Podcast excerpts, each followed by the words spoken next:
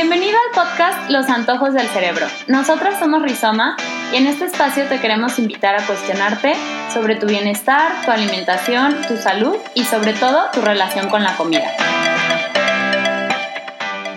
Hola, bienvenido y bienvenida a otro capítulo más de Los Antojos del Cerebro. Nos da mucho gusto estar aquí y en esta ocasión venimos a platicar de un tema que creemos que no todos han de conocer. Eh, ¿Qué es lo que pasa cuando una persona ya no está pudiendo bajar de peso y su interés por bajar de peso es la salud, ¿no? No lo estético, sino que ya el porcentaje de grasa que tiene la obesidad que tiene están atentando contra su salud, le están causando otro tipo de condiciones médicas o dificultades físicas, etcétera, pero que se da cuenta que los intentos que hace y que las dietas que ha realizado ya no le funcionan como antes le funcionaban, ¿no? Su cuerpo empieza a trabajar diferente. Entonces, ¿qué hacer cuando una persona ya no puede bajar de peso y realmente el peso está atentando contra su salud? Pues bueno, como comentamos en el primer capítulo, Claudia y yo trabajamos en una clínica bariátrica y es justamente de lo que venimos a hablar en este episodio, qué es la cirugía bariátrica, cuándo se recomienda, por qué funciona, ¿no? por qué es necesaria hacerla y sobre todo que les quede claro cuándo sí es una buena opción y cuándo todavía pueden intentar hacer otros procedimientos para bajar de peso, ¿no? Es por eso que el día de hoy le damos la bienvenida al doctor Nelson Rodríguez, especialista en cirugía bariátrica y metabólica y expresidente del Colegio Mexicano de Cirugía para la Obesidad y Enfermedades Metabólicas. De igual manera, tiene su clínica bariátrica aquí en Guadalajara, se llama Centro Bariátrico y pues bueno, somos parte del equipo multidisciplinario del doctor Nelson. Bienvenido Nelson. Muchas gracias por la invitación a Fernanda y a Claudia y espero sea muy útil la charla el día de hoy y poderles aclarar todas las dudas que tengan acerca de la cirugía bariátrica y si no la habían escuchado, que los motive a estarse informando y a estar dispuestos a hacer un cambio en su estilo de vida. Muy bien. Y bueno, Nelson, nos gustaría primero eh, que nos platicaras qué es la cirugía bariátrica, para quien no la conozca. Sí, la cirugía bariátrica son procedimientos que van encaminados a modificar el estómago y en algunas ocasiones el intestino para que el paciente pueda perder peso. La cirugía bariátrica es lo mismo que la cirugía de obesidad. ¿sí? En los últimos años le hemos agregado el término de cirugía bariátrica y metabólica o cirugía para la obesidad y enfermedades metabólicas. Esto es porque se ha visto que a través de una cirugía bariátrica y metabólica el paciente puede mejorar sus enfermedades como son la diabetes, la hipertensión, problemas de colesterol y también algunas otras enfermedades derivadas de la obesidad y el sobrepeso como pueden ser problemas de columna, problemas de las rodillas. Por eso es una cirugía que va más allá de nada más reducir la ingesta de comida. Entonces cirugía bariátrica es cirugía encaminada a perder peso Cirugía metabólica es encaminada a mejorar todas las enfermedades asociadas y por lo regular operamos de las dos, ¿sí? Es cirugía bariátrica y metabólica, o sea, es una sola cirugía que ofrece muchos beneficios. Ok, y bueno, hablando de todo esto de la cirugía, nos surge la duda de cómo surgió, o sea, de dónde viene, quién fue el primero que dijo es una buena opción o cómo empezó todo un poco de la historia. Sí, la cirugía bariátrica no es nada nuevo, o sea, se ha popularizado mucho en los últimos años y esto es debido a de que las técnicas son cada día más seguras, como ahora ya se hace por vía de mínima invasión, por vía laparoscópica, los pacientes ya no se abren como antes. Entonces, la cirugía es más popular, pero no es nueva. ¿sí? La cirugía bariátrica tiene más de 60 años haciéndose, fue cirugía que nació de ver cómo los pacientes que tenían cáncer y se les hacían cirugías en el estómago empezaban a bajar de peso, no por el cáncer, sino por la modificación en el estómago. Y de ahí se empezó a, diseñar las primeras cirugías para bajar de peso, que fueron bypasses. Sin embargo, parte de la historia fue que los bypasses que se iniciaron desnutrieron a los pacientes, porque eran bypasses donde todo radicaba en que no se absorbieran bien los nutrientes y son bypasses que actualmente ya no se realizan por las complicaciones que tienen. Entonces, así inició la cirugía bariátrica. Después de las cirugías de, bypass intestinal vinieron las cirugías eh, de, de, estómago, donde se hacían reducciones nada más al tamaño del estómago, que fueron las gastroplastías verticales, que fueron abiertas, no se hacían por la paroscopía. Después vino la combinación de hacer más chico el estómago y agregarle un bypass, pero sin tanta mala absorción, y así nació el bypass clásico, ¿sí? que uno de los precursores es, el doctor eh, Matías Fobi, que todavía vive, y que es el bypass que hacemos la mayoría de los cirujanos bariatras, ¿no? que es una combinación de mala absorción con la mayoría de restricción. Le llamamos un procedimiento mixto. Posteriormente a eso vino una temporada de bandas gástricas que fueron muy populares porque se empezó a hacer por vía laparoscópica o de mínima invasión. Sin embargo, duraron unos años y actualmente prácticamente están en desuso porque el mantenimiento de peso no era tan bueno. Entonces, actualmente la historia ha demostrado que el bypass gástrico es el mejor, sigue siendo el estándar de oro en cirugía bariátrica, a pesar de que hay otros procedimientos, como la manga gástrica, los balones gástricos, pero el bypass gástrico es la mejor opción hoy por hoy y la historia sí lo ha demostrado.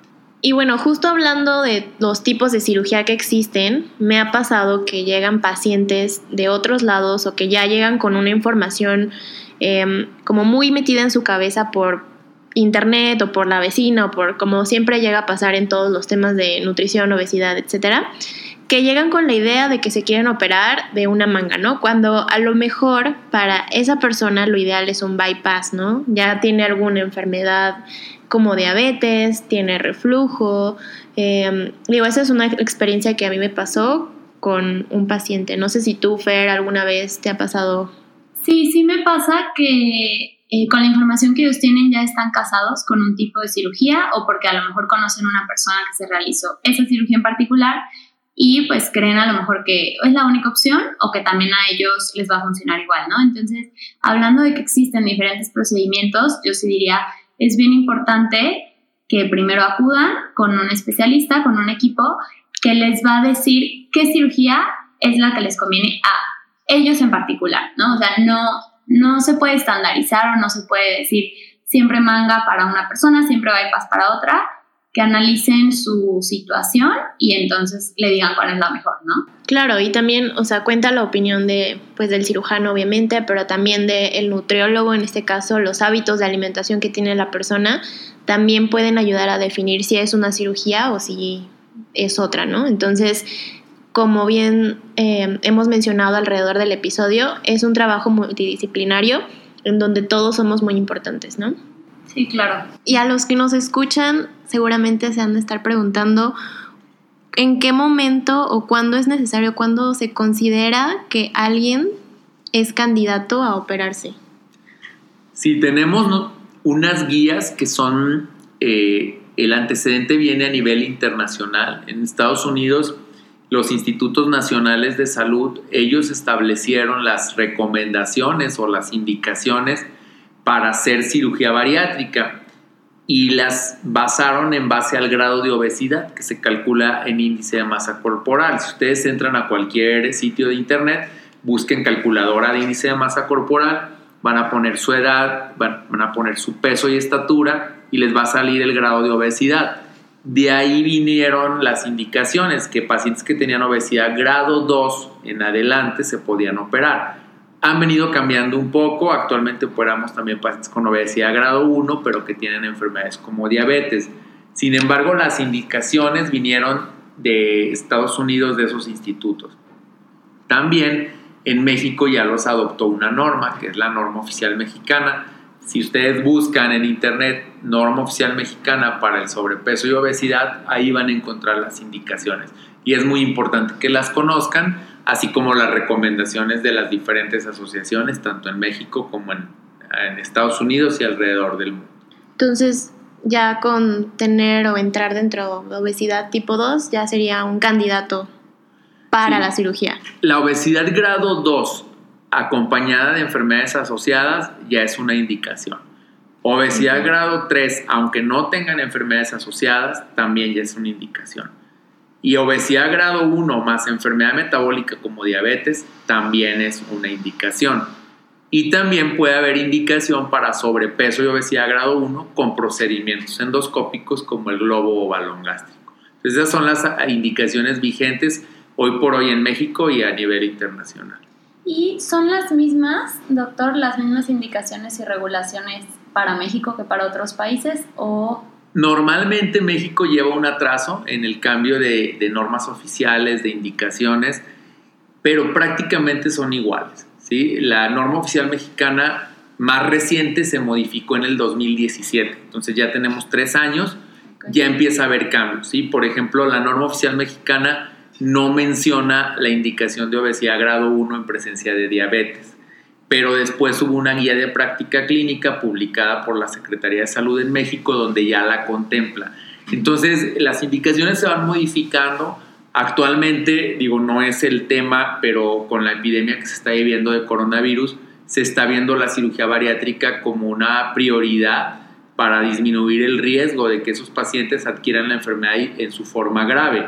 Entonces, de seguro también estas situaciones eh, epidemiológicas a nivel mundial podrán hacer que cambien las indicaciones. Así es. Y hay personas también que pueden presentar algún tipo de, bueno, sobrepeso, entrar dentro de esa categoría y si llegaran a querer la cirugía, si hay como alguien que esté detrás, que regule o que diga, tú no eres candidato, o si llega a haber como a veces pues malas prácticas clínicas en donde sí se pueda operar a, cualquier paciente o, o quién regula esto. La regulación es de la Secretaría de Salud, ¿sí? Y sí suele suceder porque de pronto eh, pasa que pueden operar a algún paciente con un sobrepeso o con diabetes y les hacen procedimientos experimentales, eso pues no está, no está legislado, o sea, no está contemplado, no es ético, pero sí está regulado, o sea, sí se pueden sancionar por Secretaría de Salud. Sin embargo, bueno, pues aquí lo más importante es que el paciente se eduque y que el paciente busque información en, todos los sitios para que en un momento dado pues pueda conocer y no se deje llevar por algún médico que le proponga un tratamiento no convencional. Entonces el pilar fundamental es la información y la educación hacia los pacientes, ¿sí? buscar información que sea en realidad verídica, que sea científica que no se les ofrezcan procedimientos experimentales, tienen que ser procedimientos comprobados y sobre todo si están en medio privado, pues que no les estén haciendo cosas que no estén aprobadas por las diferentes asociaciones o en este caso secretarías como en México la Secretaría de Salud. Ok. Y por ejemplo, eh, ahorita mencionaste el medio privado, ¿no? Y me puedo imaginar que a lo mejor hay personas que cumplen con el grado de obesidad o que tienen las comorbilidades suficientes para que sean candidatos a una cirugía, pero no tengan los recursos económicos para realizarlo en el medio privado. ¿Tú sabes si en instituciones públicas se están realizando estas cirugías o si los seguros médicos las cubren o no se considera dentro del seguro o cómo se maneja? Sí, la cirugía bariátrica y metabólica actualmente la podemos encontrar en las diferentes modalidades, como tú dices, ¿no? Por ejemplo, en medio privado, más o menos podemos encontrar eh, presupuestos que van de los 80 mil a los 200 mil pesos según el hospital, según el grupo quirúrgico. Pero bueno, no, no sabemos que no es del acceso ¿no? de toda la población. Eh, sin embargo, existe y actualmente en México la mayor parte de casos de cirugía bariátrica se hace en medio privado. Por el medio asegurador cada día va creciendo. Actualmente ya hay ciertos seguros que la cubren, por ejemplo, MedLife es una de las opciones que les da una indemnización para poder operarse. No les cubre toda la cirugía, pero les da un apoyo que pueden ser entre 50, que pueden ser eh, a 70 mil pesos, ¿no? En el caso, por ejemplo, de seguros GNP y seguros AXA, ya lo incluye, ya, ya tiene una, una tabulación, ya la póliza lo especifica y ya pueden en un momento dado operarse pero aquí lo más importante, y qué bueno que lo preguntas, es que el paciente tiene que conocer las condiciones de la póliza. ¿sí? Porque muchas veces el asesor de seguros le dice, es que tu médico lo tiene que justificar.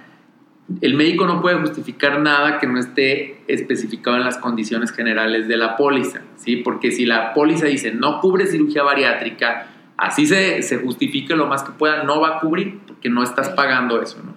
Entonces, la recomendación es, primero, conocer las condiciones generales de la póliza, acudir a una consulta con el cirujano bariatra pero ya conociendo las condiciones generales para ver la forma en que les podemos ayudar llenando esa, esos requisitos, ¿sí? Y la otra cosa muy importante también y que deben ser congruentes es que muchas pólizas contemplan que ya deben tener cierta antigüedad. Entonces, si estás pensando operarte el próximo mes y comprar ahorita un seguro, no te lo va a cubrir. Sí, entonces tienes que ser congruente. La otra cosa es muchas veces existe la mala práctica por incluso algunos vendedores de decirles, no, no pongas que, eres, que tienes obesidad porque te va a salir más caro o te lo van a negar. Y luego te quieres operar en cirugía bariátrica. Pero si no tenías obesidad. Pero no tenías obesidad cuando la contrataste, ¿no? O sea, y ahí por eso ponen el tiempo de, puede ser de 3, 4 años, ya cambia según cada aseguradora. Y lo mejor es hacer el informe médico, meterlo a la aseguradora para que te conteste si sí lo cubre o no. Y en relación a las instituciones de salud públicas, eh, desde el año 2010 aproximadamente empezaron a salir programas. Por lo regular debe haber unos 15 programas en todo el país. Obviamente hay estados que no hay cirugía bariátrica pública, pero por ejemplo en Ciudad de México es donde más hay, ¿sí? en los hospitales del Distrito Federal, en el Hospital Manuel Egea González, en el General de México, en el Centro Médico Siglo XXI, en el Instituto de Nutrición. O sea, sí hay para quien no tiene todos los recursos ir a, adherirse a un programa de cirugía bariátrica pública. Por ejemplo, eh, Guadalajara tiene algunos programas en los hospitales civiles, en el centro médico, en el ISTE, pero no en todo el país. Todavía hay mucha limitación. O sea, hace unos años impulsamos en la, en la asociación que se hicieran eh, regulaciones a la Ley General de Salud para que hubiera mayor cobertura sin embargo no fueron aprobadas por la Cámara de, Diputados y pues no hay ahorita el marco legal para que esas clínicas eh, continúen. De hecho, actualmente pues por la pandemia están suspendidas, ¿no? Esperemos que ahora, pasando la pandemia, pues se puedan reactivar. Pero sí necesitan acercarse a las instituciones y, buscar el servicio. Okay. Claro.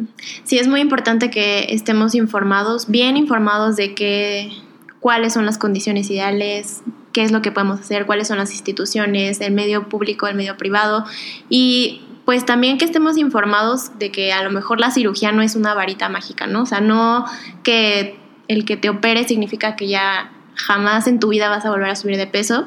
Y sí quisiera em, preguntarte, ¿cuál es el porcentaje de éxito que tú dirías en un paciente que se opera, ya sea de bypass, manga gástrica?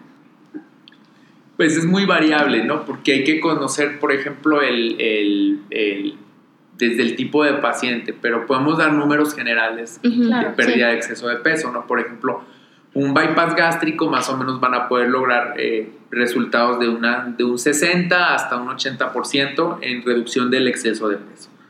No se puede hablar de kilos porque depende de los pacientes, ¿no? Pero un 60-80%, una manga probablemente de un 60, un 70%, un poco menos pero lo importante es el mantenimiento a lo largo del tiempo. Entonces, a lo mejor puede ser que los primeros dos años logres un 90%, pero ya cuando lo medimos a 5 a 10 años, por eso un bypass anda sobre un 60, 70%, una manga puede andar sobre un 50, 60%.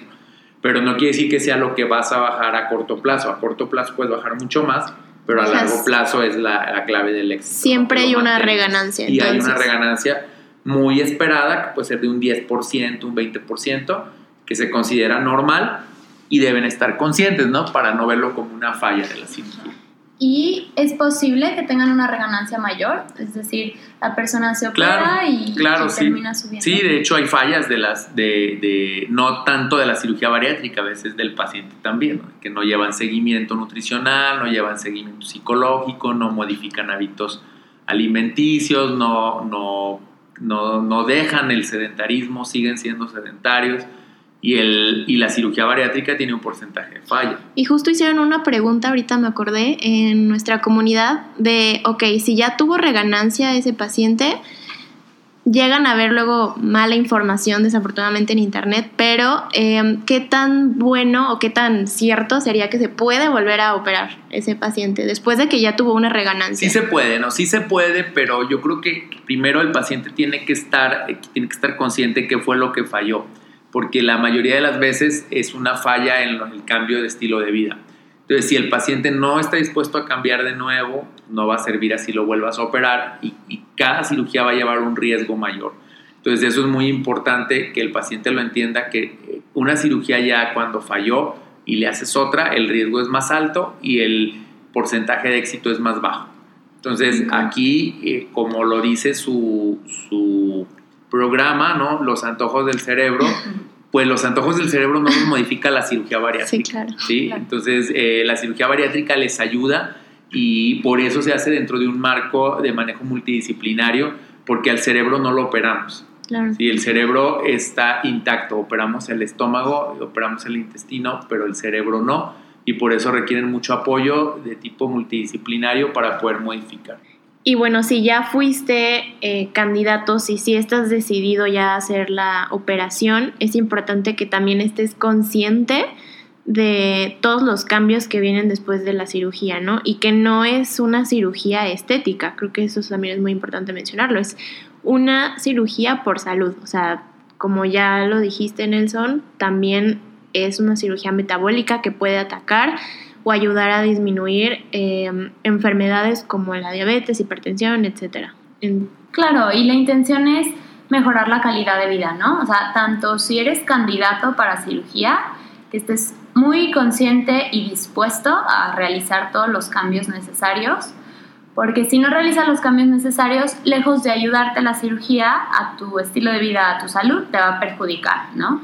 Y si nada más estás pensando que ahí sí me voy a operar porque creo que tengo unos kilitos de más y me quiero ver mejor, pues realmente esta cirugía no es plástica, ¿no? ¿no? No es por imagen, no es estética, es una cirugía de salud para mejorar la calidad de vida y unos kilos de más, entre comillas, no justifican a un procedimiento así, ¿no?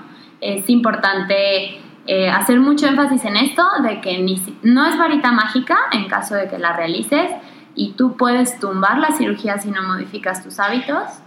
Sí, por eso desde antes hay que estar bien conscientes, ¿no? O sea, como ya lo hemos mencionado. Sí, informarte, saber bien qué implica, qué vas a tener que hacer antes, después, ¿no? Y que no sea tu primer recurso, ¿no? O sea, que si tienes, como tú dices, esos kilos de más, y a lo mejor si estás en obesidad ya tipo 1, tipo 2, pero nunca en tu vida has intentado cambiar hábitos, nunca en tu vida eh, has hecho modificaciones de tanto de alimentos, de calidad, de horarios, de, o sea, que realmente vayas con un especialista de la salud, un nutriólogo, alguien que te dé las indicaciones como para ayudarte a bajar esos kilos y a mejorar tu salud, que no sea tu primera opción decir una cirugía, ¿no? O sea, que sí hayas hecho el intento, que sí ya hayas hecho varias... De otras maneras, ¿no? O sea, es un poco como la última opción, ¿no? El último esfuerzo, me atrevo a decir, de alguien que ya ha visto que su cuerpo ya trabaja diferente, su metabolismo no puede bajar, le está costando trabajo, se está viendo repercutida su salud, su estilo de vida, entonces ya estamos hablando de que la cirugía es excelente opción.